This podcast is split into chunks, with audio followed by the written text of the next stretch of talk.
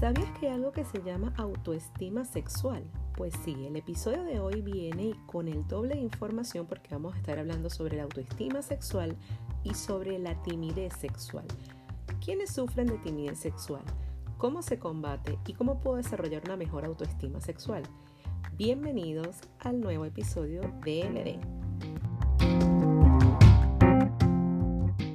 Hello, hello a todos, ¿cómo están? Bienvenidos al Edén una vez más. Agradecida nuevamente por su sintonía y por estar conmigo en un nuevo episodio. Se preguntarán por qué estaba tan desaparecida, pero bueno, tuve una serie de incidentes técnicos que no vienen al caso en este momento, pero en consecuencia este episodio trae el doble de información y es porque vamos a hablar de dos temas que son bastante similares aunque tiene uno que ver con el otro, son totalmente independientes. Pero se trata de la autoestima y la timidez sexual. Porque sí, así como existe la autoestima, que básicamente se puede definir como el amor propio, también existe la autoestima sexual.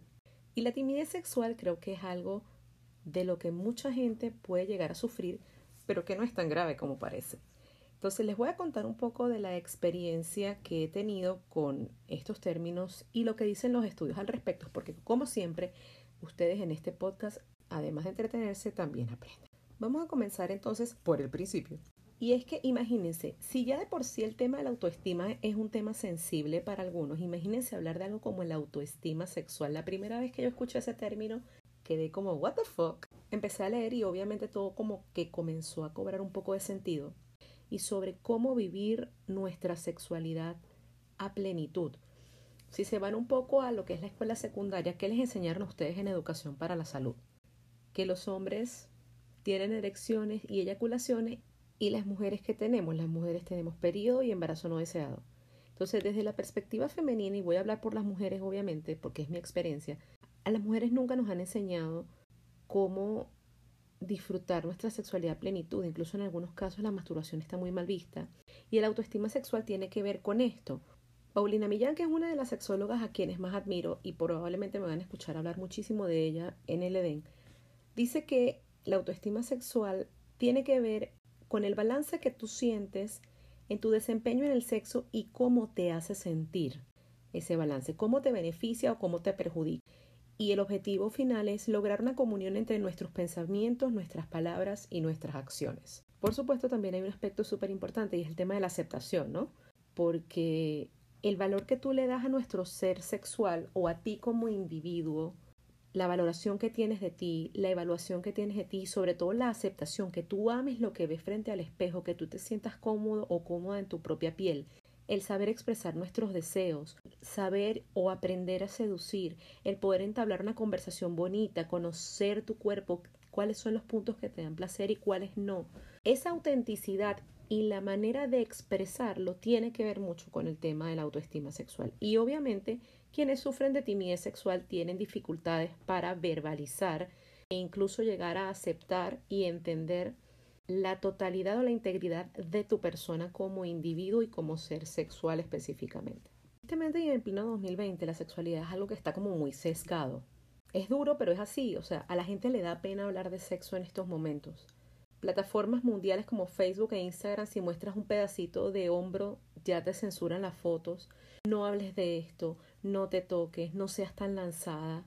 Son cosas como que muy difíciles todavía de sostener en estos momentos y entonces mi generación, como les decía, fue criada bajo términos como no seas tan lanzada, no tienes que ser decente, tienes que ser recatadita, pero eso sí, cuando te cases y consigas un marido tienes que ser una fiera en la cama. Y entonces, ¿cómo hago?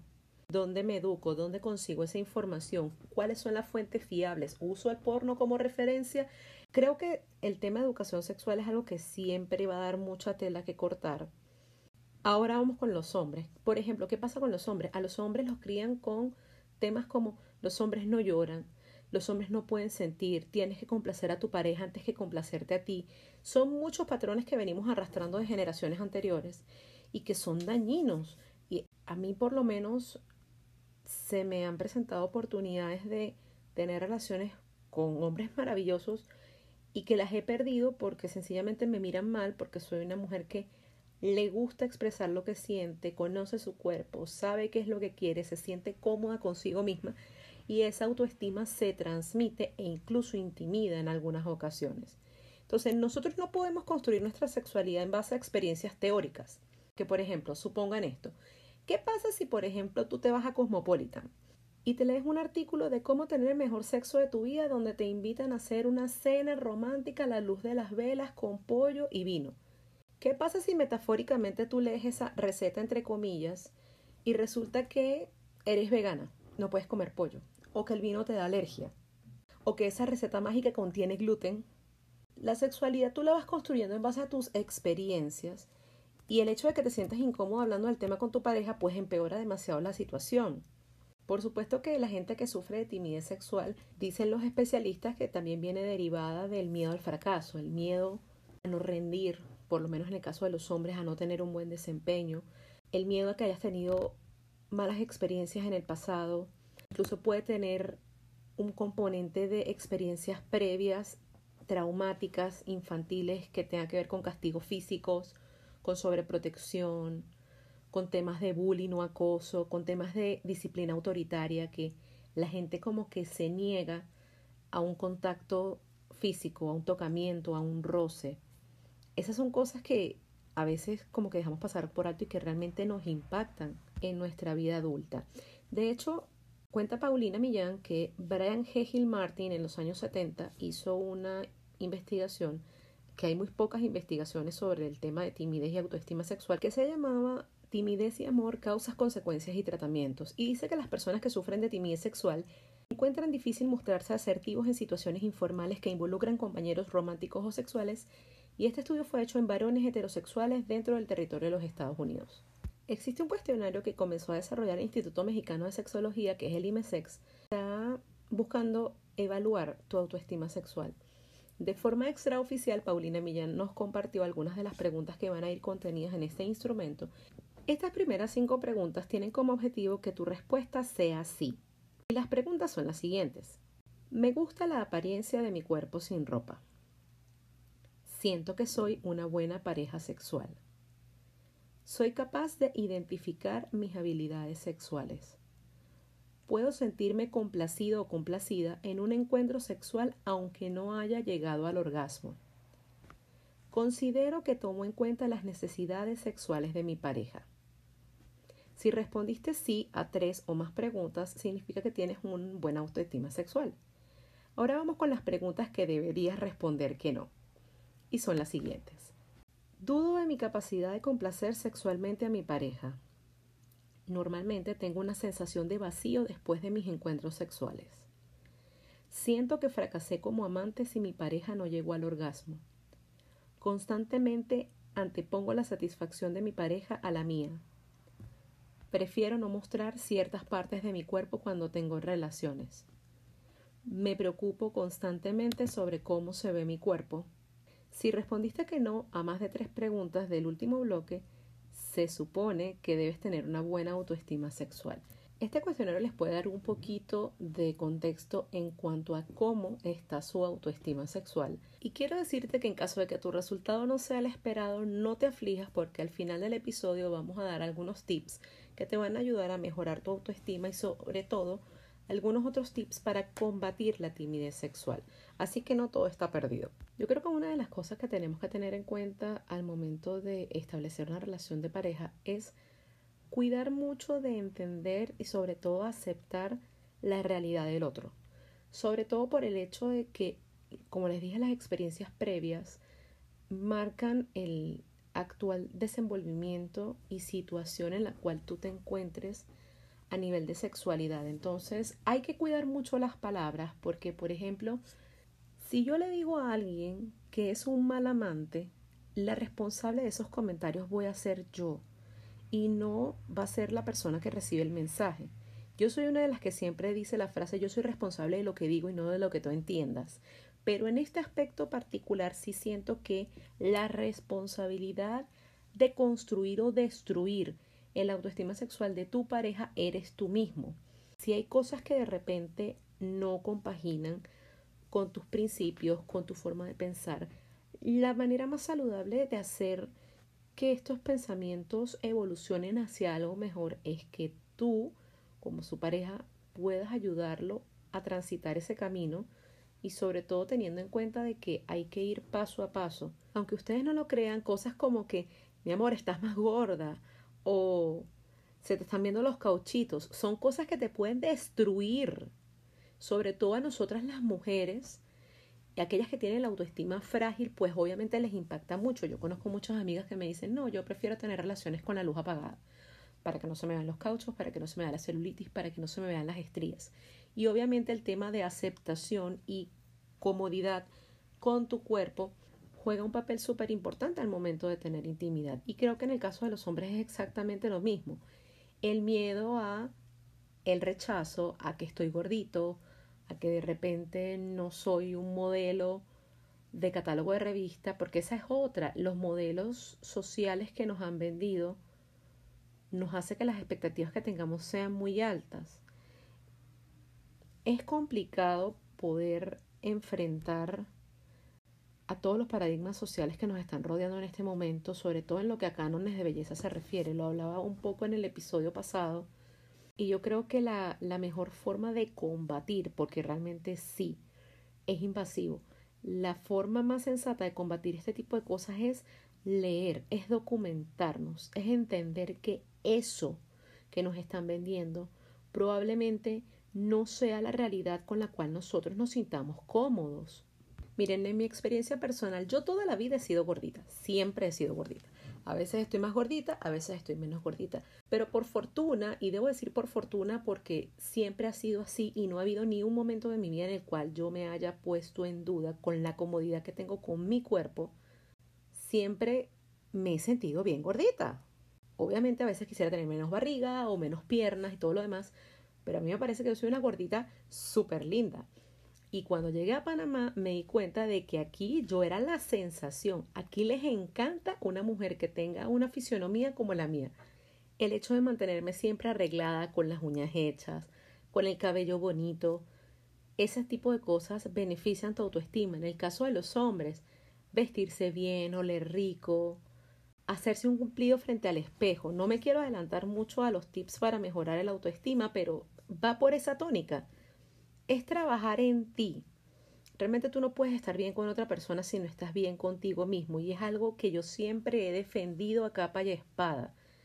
Tú tienes que quererte a ti mismo, aceptarte y si no te gusta lo que ves en el espejo, pues entonces haz algo al respecto.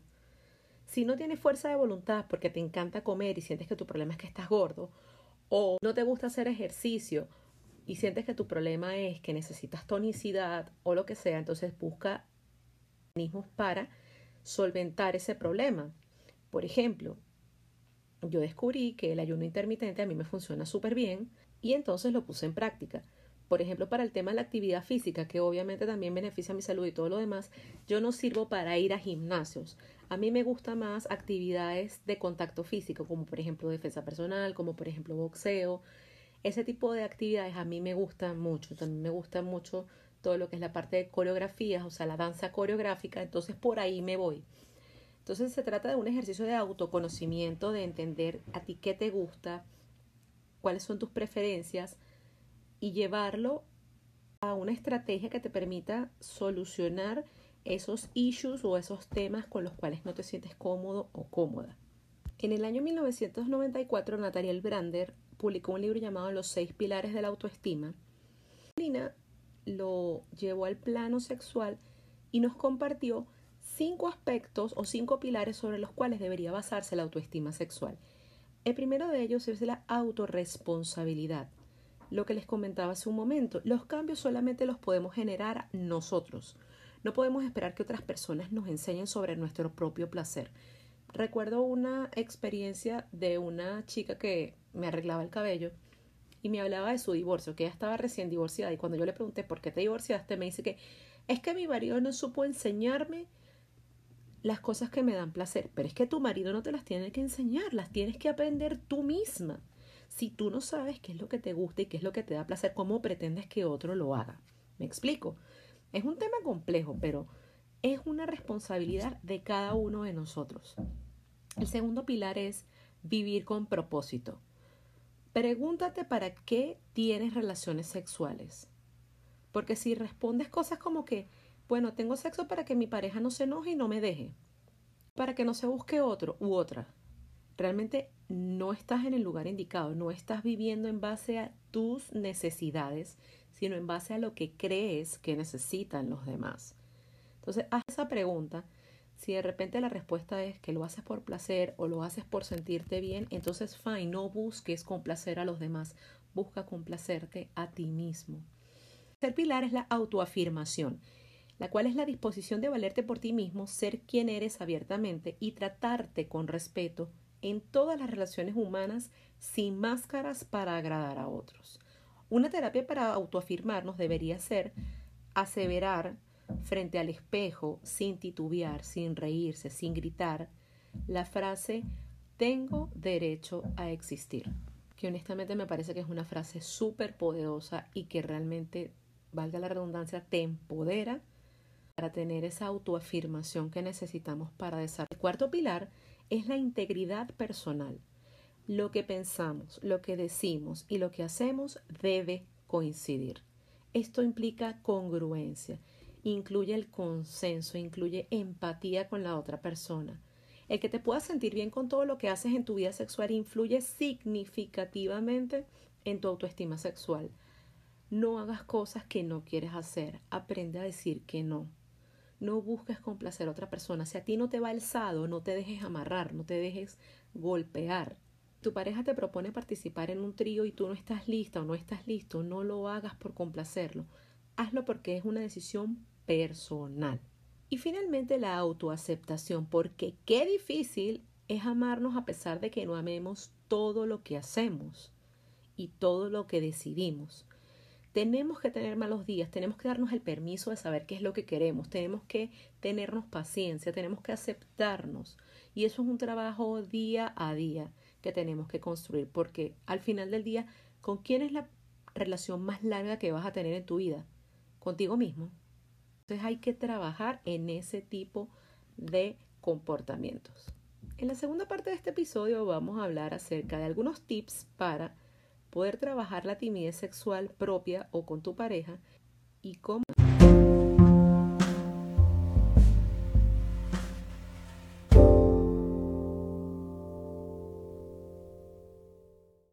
Muy bien, hablemos entonces de las cosas que podemos hacer para combatir la timidez sexual, bien sea porque nosotros somos tímidos o porque nuestra pareja lo es. No todo está perdido y los especialistas coinciden en que al llevar a cabo unas actividades bien sencillas puedes combatir la timidez sexual. El primero de los consejos es llevar las cosas con calma. Obviamente si una persona sufre de timidez sexual, que le salgas con la máscara de látex, el látigo y la cera de las velas en un primer momento creo que va a ser hasta espeluznante para cualquiera. Este tipo de personas también tienen cierto recelo con el tema del contacto físico, así que los especialistas sugieren que tienes que empezar poco a poco, dándole la oportunidad que te dé un masaje, algunas caricias, algún tocamiento.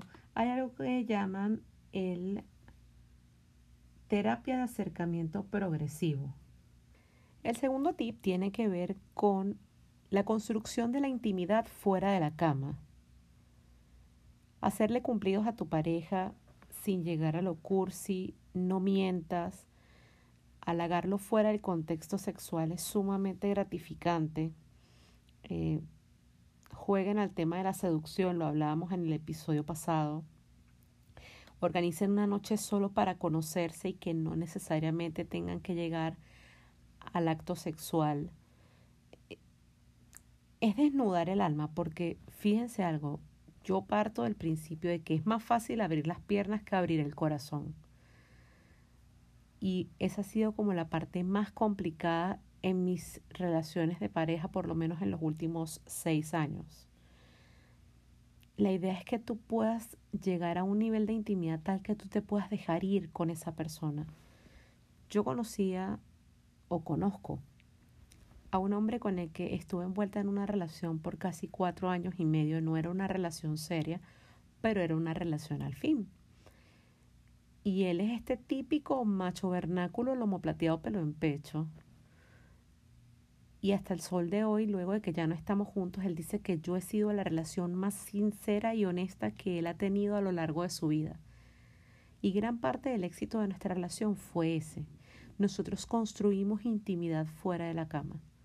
A pesar de que el 85% del tiempo que estábamos juntos la pasábamos en la cama, nuestras conversaciones llegaron a ser tan significativas y llegamos como a conocernos tanto el uno al otro sin pretensiones, sin necesidad de mentirnos el uno al otro, que las cosas en la cama se fueron dando de a poco y llegaron a un desenlace increíble. Incluso prácticas como la estimulación prostática, que para él en su sano juicio jamás se le hubiera pasado por la mente, conmigo fue algo como tan natural que una vez lo hablábamos y me decía, es que yo me siento tan bien contigo que me dejo ir y, y me gusta, me gusta esa sensación. De eso se trata, se trata de hacer actividades que te permitan crear un vínculo con esa persona más allá del dormitorio. El tercer tip, sobre todo, importantísimo, no hacer bromas sobre eso ni comparaciones así tú sientas que son positivas. No hay nada peor que caer en comparaciones frente a tu pareja con otras parejas que hayas tenido, frente a otras parejas que estén pasando por lo mismo. Tienes que ser muy sensible y empático y respetar sobre todo y valorar la posición de tu pareja. Cosas como por ejemplo, ay, si tú y yo fuéramos como María y José, seguro nos iría mejor. Ay, mi amor, tú lo haces mejor que Pedro. No, no uses la comparación, eso es horrible si estás en una reunión con amigos, evitar comentarios inapropiados como por ejemplo, no, porque es que alguien que está aquí y no quiero decir su nombre resulta que le tiene pena a unas cositas. No, eso no se hace, por favor, no lo hagan. Tomar clases de baile juntos sería algo como que muy interesante porque puede ser bachata o, o lo que sea, pero el tema del contacto físico, la corporalidad, juega un papel muy importante en el desarrollo de la timidez sexual y sobre todo para superarla. Pues como hablamos en la primera parte, este tipo de personas probablemente tengan alguna reacción o resistencia a un contacto físico más allá del sexo y una actividad juntos donde puedan tocarse o donde puedan rozarse. Dicen que el baile es la manifestación vertical de un deseo horizontal, así que probablemente las lecciones de baile sea algo divertido e incluso bonito para fortalecer la relación. Ya para finalizar, la última recomendación que nos da Paulina Millán y Jonathan Altamirano con respecto a los tips para superar la timidez sexual está la adaptación al cambio. Adáptate al cambio, por pequeño que sea, y no presiones, porque los tímidos probablemente van a seguir siendo tímidos, quizás no en tanta magnitud como antes, pero puede darse el caso de que te abras y alcances la plenitud sexual, bien sea en solitario o acompañando a tu pareja, y eso sería increíble. Aplaude y reconoce el progreso de la otra persona o tu propio progreso si tú eres quien sufre de timidez sexual. Y date una palmada en el hombro y entiende que todos vivimos la sexualidad de forma muy diferente y que los prototipos y paradigmas con los que nos ha tocado lidiar en los últimos 30 o 40 años también difíciles de romper. Pero bueno, hay una frase que a mí me gusta mucho y que creo que resume bastante bien este tema de la timidez sexual y es que en la sexualidad no hay nada bueno ni malo. Todo el mundo vive su sexualidad de forma diferente y única. Promueve espacios para la conversación. Genera un ambiente de confianza para tu pareja. Si tú eres la persona tímida o tímido, manifiéstaselo a la persona con la que estás, sea ocasional o sea tu pareja estable. Poco a poco intenta documentarte sobre el tema y empieza a manifestar. Los cambios, por muy pequeños que seas, debes aplaudirlos y reconocerlos. Y quizás, quién sabe, de aquí a unos cuantos meses o años, puede que tu perspectiva al respecto haya cambiado del cielo a la tierra y bueno, espero estar aquí para ser testigo de ello. Y bueno, mis amores, hasta aquí ha llegado el episodio de hoy. Espero que lo hayan disfrutado tanto como yo. En el bonus vamos a hablar acerca de lo que recomiendan los expertos para trabajar tu autoestima sexual. Si quieres obtener este y muchos más contenidos adicionales, recuerda suscribirte a Patreon en patreon.com slash itsleden y recuerda seguirnos en nuestras redes sociales de Twitter e Instagram como arroba. Me encantaría que pudieran comentarme sus experiencias y sobre todo etiquetarme en sus publicaciones cuando estén consumiendo el contenido. Y recuerden compartirlo, comentarlo, recomendarlo. La idea es que cada día esta comunidad se haga mucho más y más grande. Un beso grande para todos. Gracias por escucharme y nos vemos en un próximo episodio. Pórtense mal, pero háganlo bien.